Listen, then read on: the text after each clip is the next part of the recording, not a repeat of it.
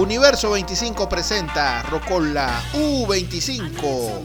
En cada programa hacemos un interesante recorrido por las mejores canciones de los años 50, 60, 70, 80 y 90, sus historias y protagonistas. Una transmisión desde Latinoamérica para todo el mundo a través de glamestereo.com y las principales plataformas de podcast. Quien modera para ustedes, Francisco Galíndez. ¡Comenzamos! Buenos días, buenas tardes, buenas noches, desde donde quiera que nos escuchen. Bienvenidos a una nueva emisión de este espacio Rocola U25. En este programa estaremos haciendo un interesante recorrido por las últimas cinco décadas del siglo XX, su música y sus protagonistas. Arrancamos esta tercera emisión de su programa Rocola U25 con un nuevo formato, en el cual incluimos nuevas secciones que nos acercarán mucho más a la historia de la música que nos apasiona y con la que vamos a evocar muchos recuerdos gratos. Asimismo les anuncio que desde dentro de muy poco estaremos estrenando episodios especiales que estamos seguros le van a gustar. Abordando ya el nuevo formato, comenzaremos hablando hoy de algunos eventos que sucedieron por estas fechas hace unos cuantos años. Desde luego, estos eventos están vinculados a la música y quienes la han hecho grande. A continuación llega Rocola U25, esta nueva sección llamada Efemérides del Rock. La fecha de los eventos más importantes de la música que nos apasiona llegan a ustedes en esta sección. Efemérides del rock.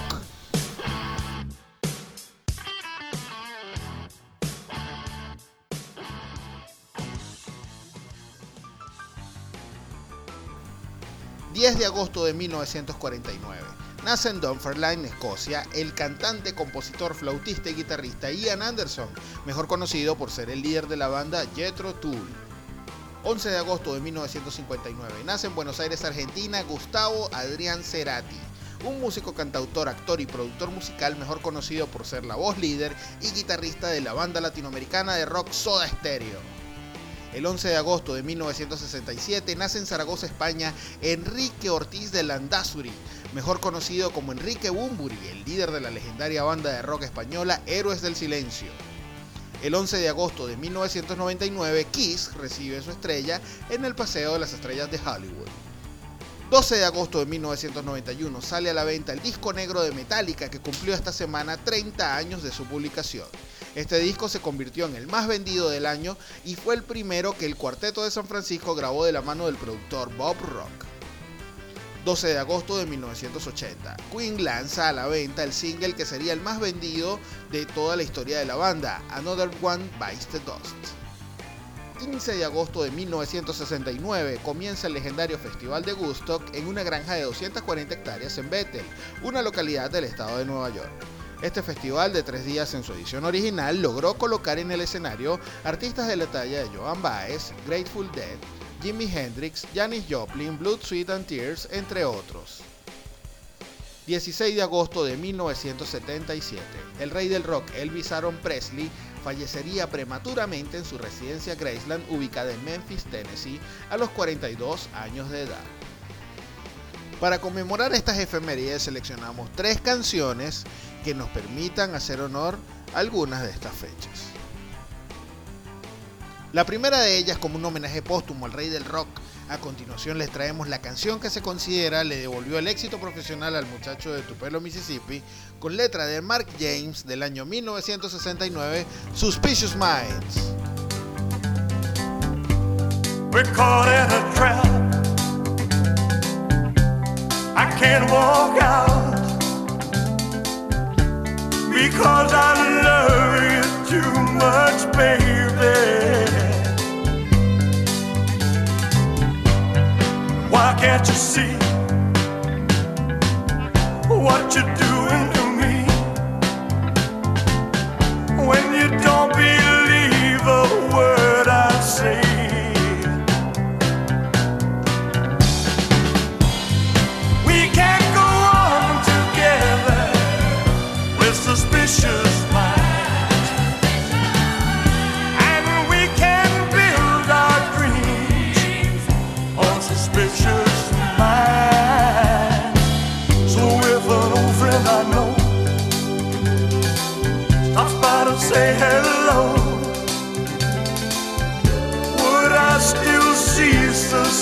show.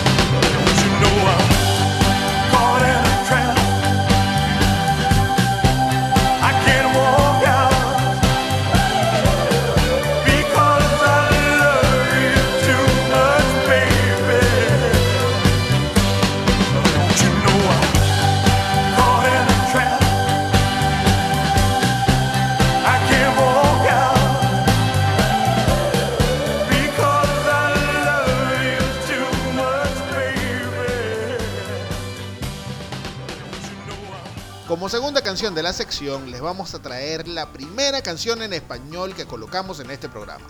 En honor al gran músico argentino Gustavo Cerati, el éxito internacional de música ligera en su versión en vivo en el último concierto de Soda Stereo en el año 1999.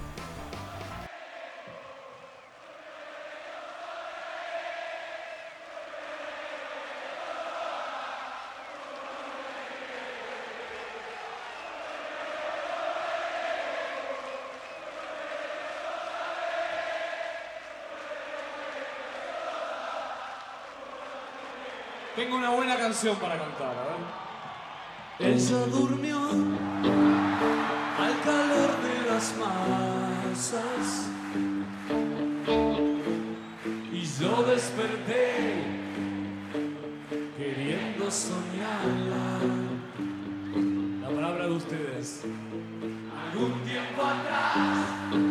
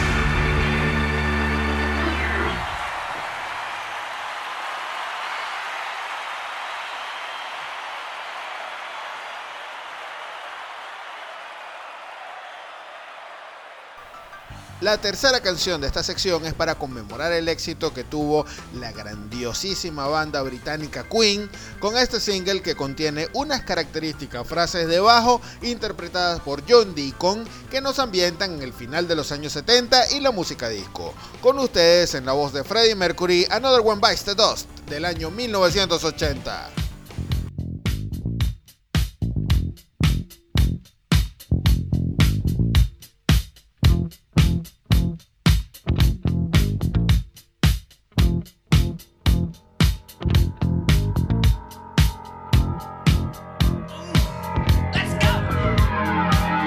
Walks further down the street with the brim pulled way down low. Ain't no sound but the sound of his feet. Machine guns ready to go. Are you ready? Hey, are you ready for this? Are you hanging on the edge of your seat?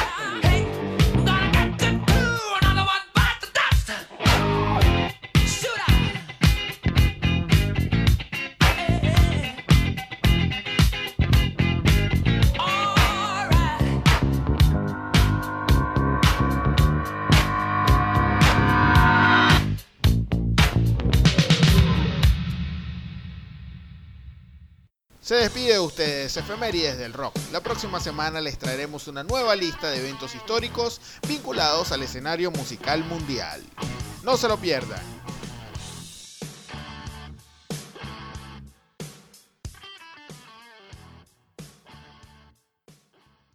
Aunque quisiéramos poner canciones de todos los artistas que rememoramos en las efemérides, definitivamente no podemos traerles a todos. Es por esto que esta nueva mini sección nos trae una canción adicional vinculada a las efemérides que no podíamos dejar de poner. Bonus track. El día de hoy nos tenía inquieto dejar pasar por debajo de la mesa el 30 aniversario del disco negro de Metallica. Fue el álbum más vendido del año 1991, además de haber cosechado 16 discos de platino, cual equivale a 16 millones de copias vendidas alrededor del mundo. Es por esto que el bonus track del día de hoy lo extrajimos de esta legendaria producción y es un tema lleno de la característica energía del thrash metal. Con ustedes en la voz de James Hetfield, Seth Botro de Metallica.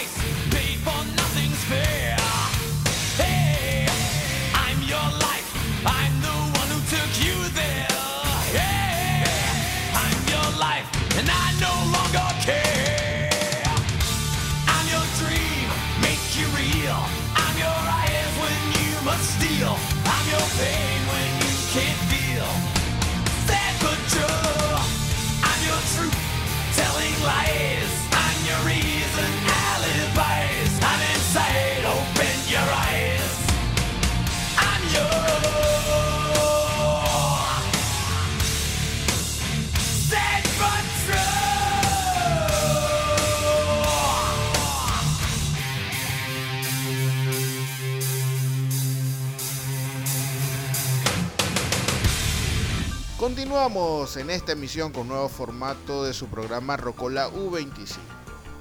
En la sección que vamos a presentar a continuación, les vamos a estar hablando de canciones que por alguna razón no han gustado a gobiernos o entes de control y por tal razón han sido vetadas de las radios. A continuación estrenamos en Rocola U25 Censurados.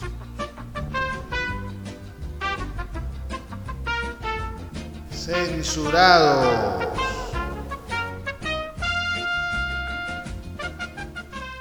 En el verano de 1970, el grupo británico The Kinks publicó la canción Lola. Esta canción aborda con un humor bastante irreverente la historia del encuentro de uno de los integrantes de la banda con una bella señorita que resultó no ser mujer de nacimiento. Se cuenta que esta canción se basa en una situación que vivió uno de los integrantes de la banda, aparentemente el manager Robert Weiss, en una noche de farra donde el individuo estaba bastante bebido. Uno de los compañeros al parecer le preguntó, oye, ¿no ves la barba que tiene? A lo que Weiss contestó, sí. Aparentemente su estado de embriaguez le impedía distinguir entre hombres y mujeres o tal vez lo desinhibió de tomarle importancia al sexo de su compañera. Otra versión de la historia habla de que Lola era sencillamente una alusión a Candy Darling, una famosa actriz transgénero de los años 70, musa de las películas de Andy Warhol. La BBC, siendo la radiodifusora más grande de contenidos en el Reino Unido para entonces, ejerció una agresiva censura en contra de esta canción. Para no exponer la incomodidad que le generaba la letra, adujeron que la canción no podía hacer referencia a ningún producto comercial en vista de que hablaba directamente de la marca Coca-Cola. Los Kings, para complacer a la emisora, regrabaron el sencillo sustituyendo la palabra Coca-Cola por Cherry Cola. Sin embargo, al momento de sacar a la luz el disco completo, sustituyeron la palabra solo en el cancionero del disco y dejaron la versión original de la canción. Escuchamos entonces la canción prohibida Lola de 1970, interpretada por The Kings.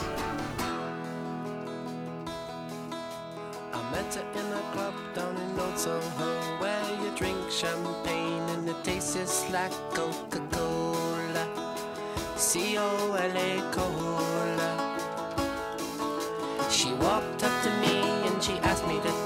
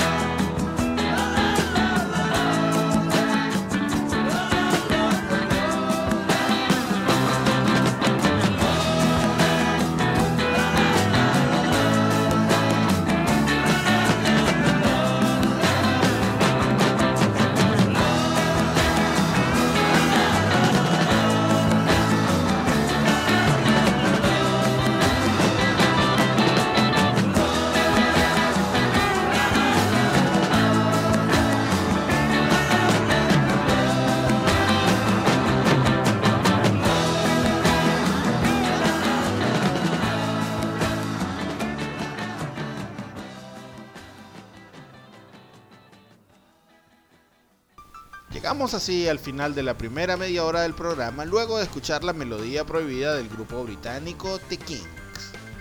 La sección que viene a continuación ya es conocida para quienes hayan escuchado este programa. Es la sección con la que nació Rocola U25 y hoy la estamos renombrando. Desde ya encendemos los circuitos del tiempo y el condensador de flujo para esta sección, el DeLorean, la máquina del tiempo que nos llevará a través de 5 décadas con 5 canciones que revolucionaron las listas de preferencia. El DeLorean, solo aquí en la Rocola U25. Comenzamos.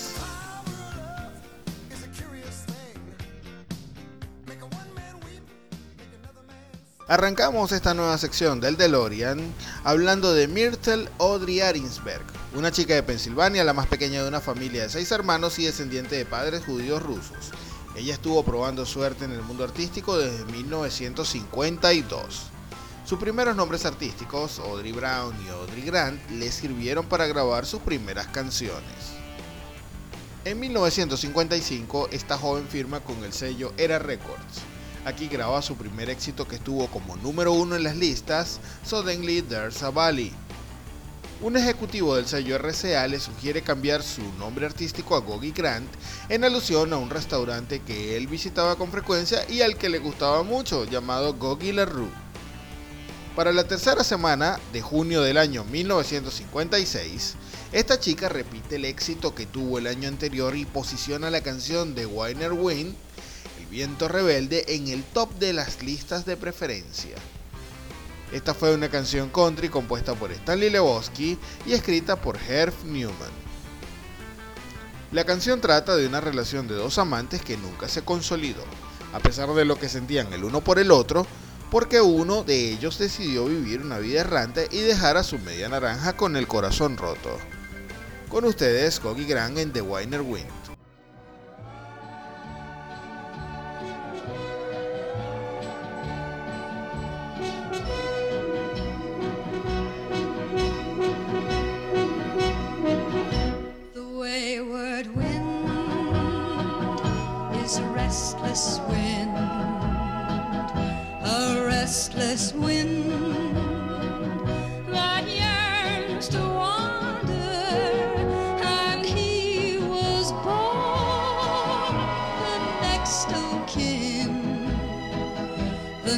Next of kin to the wayward wind. In a lonely shack by a railroad track, he spent his younger days. And I guess the sound of the outward bound made him a slave to his wandering ways. And the wayward is a restless wind, a restless wind that yearns to wander, and he was born the next of kin, the next of kin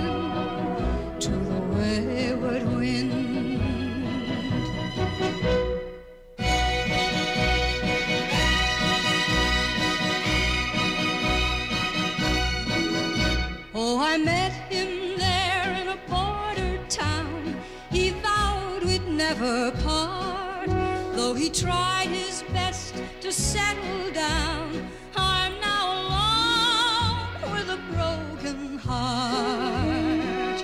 And the wayward wind is a restless wind, a restless wind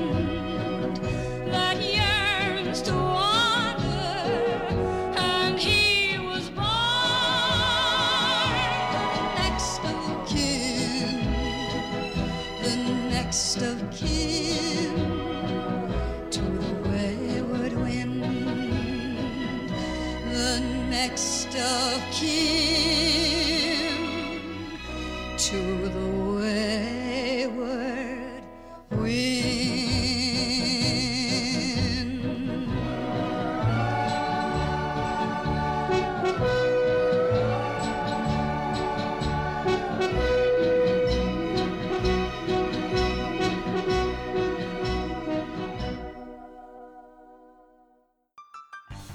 Hay un plato en la cocina japonesa cuya preparación consta de carne de ternera o tofu, hervida en la mesa junto a otros vegetales a fuego lento, en una mezcla basada en azúcar, salsa de soya y mirin, un licor japonés parecido al sake con baja proporción de alcohol.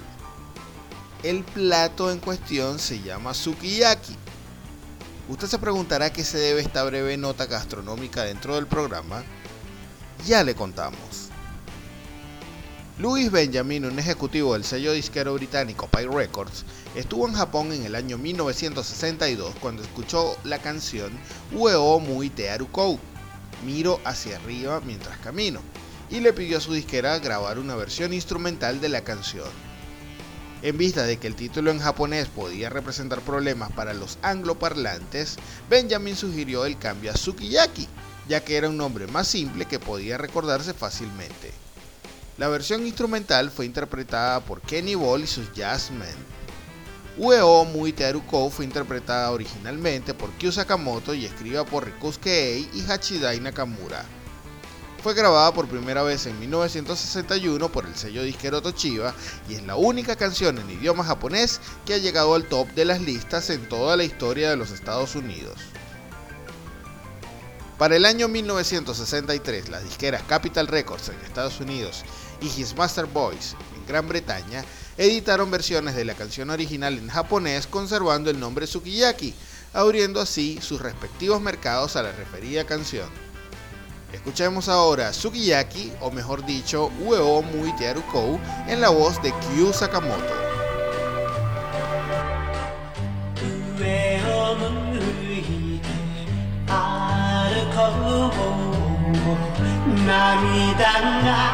こぼれないように思い出す春の日一人ぼっちの夜上を向いて歩こ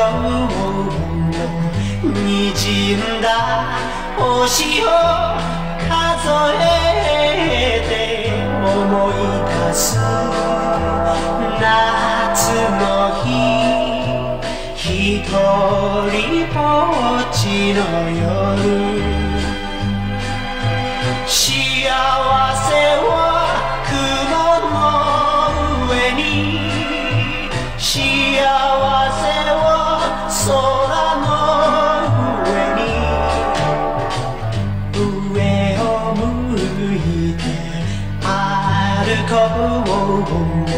涙がこぼれないように泣きながら歩く一人ぼっちの夜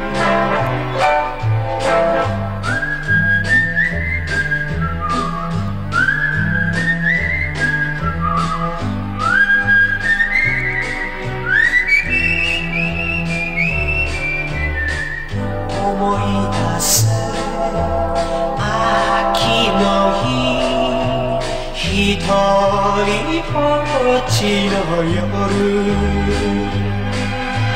悲しみは星の影に悲しみは月の影に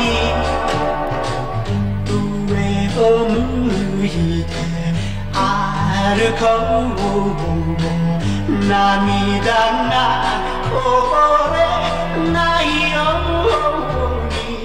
泣きながら歩く。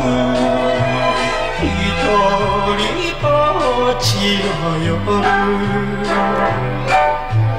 一人ぼっちの夜。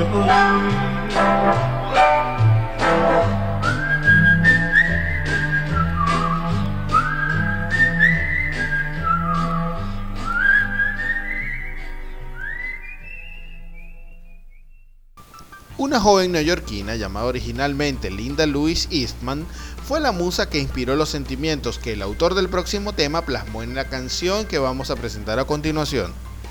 Corría el año 1973 cuando la canción My Love Durante las cuatro semanas del mes de junio lideró las listas de preferencia del público. La agrupación The Wings interpreta este tema como parte de su disco Red Rose Speedway. El líder del grupo, el ya célebre para entonces Paul McCartney, compuso y escribió este tema donde expone sus sentimientos por Linda, quien desde 1969 era su esposa y que desde entonces fue conocida como Linda McCartney. Red Rose Speedway es el segundo disco de la agrupación Paul McCartney and the Wings, la cual se formó luego de la salida del talentoso músico de la formación de los Beatles. My Love fue incluida en los álbumes recopilatorios Wing Greatest y All the Best de Paul McCartney. A continuación compartimos con ustedes My Love en la voz de Paul McCartney.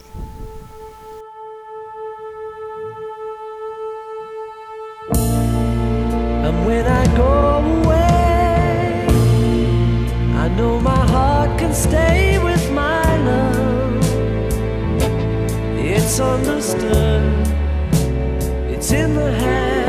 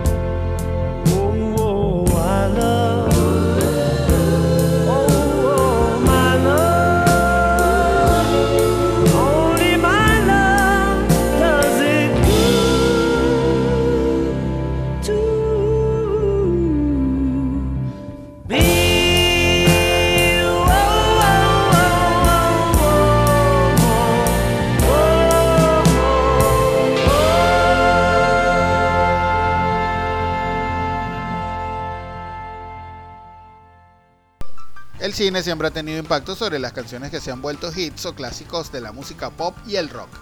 Para el año 1983, una cinta de corte musical se convierte en la tercera película más taquillera del año, recaudando más de 200 millones de dólares. Adrian Lin dirigió este proyecto protagonizado por Jennifer Bills y Michael Nuri llamado Flashdance.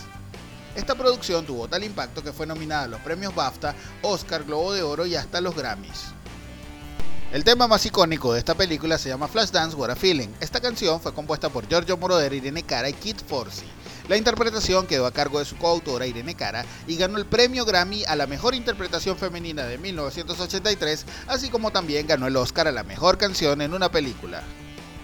What a Feeling es uno de los temas pertenecientes al estilo synth pop por la persistencia del uso de sintetizadores en la melodía. Con ustedes Irene Cara, Flashdance What a Feeling.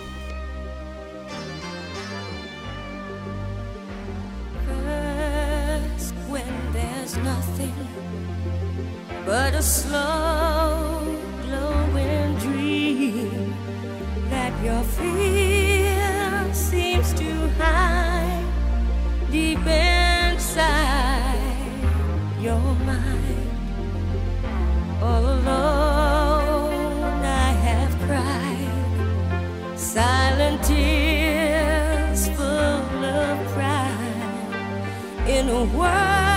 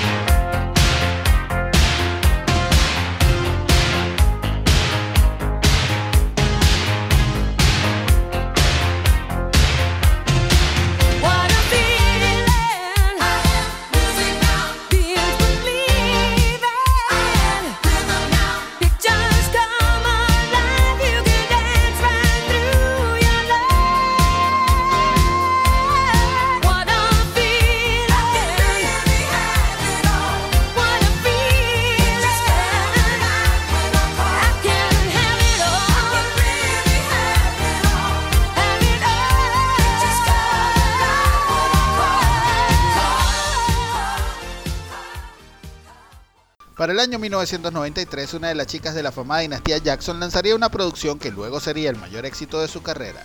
Janet, el quinto disco de la cantante homónima, fue promocionado con el sencillo That's the Way Love Goes, el cual debutó en el número 14 en las listas de preferencia y a la tercera semana se ubicó en el número 1, manteniéndose en esta posición por 8 semanas consecutivas. El tema fue escrito por Jimmy Jam, Terry Lewis y la misma Janet Jackson.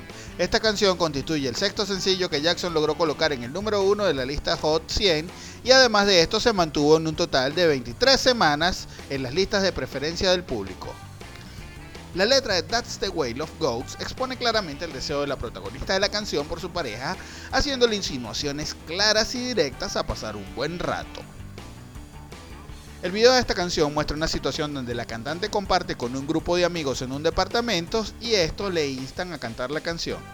Esta parte de la producción fue dirigida por René Elizondo Jr., para entonces esposo de Janet, y como dato curioso podemos reconocer a una muy joven y siempre hermosa Jennifer López antes de saltar al estrellato. Como último tema del programa de hoy le dejamos That's the Way Love Goes en la voz de Janet Jackson. love is blind, can't you see my desire? That's the way love goes.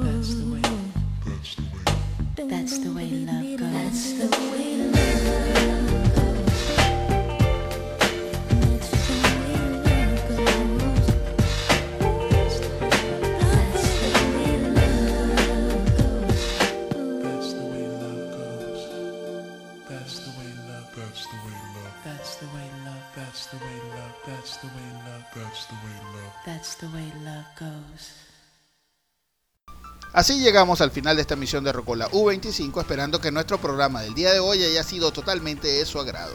Síganos en nuestras redes sociales, arroba Rocola U25 en Facebook e Instagram, arroba Rocola U25 en TikTok, arroba Rocola U25 en YouTube.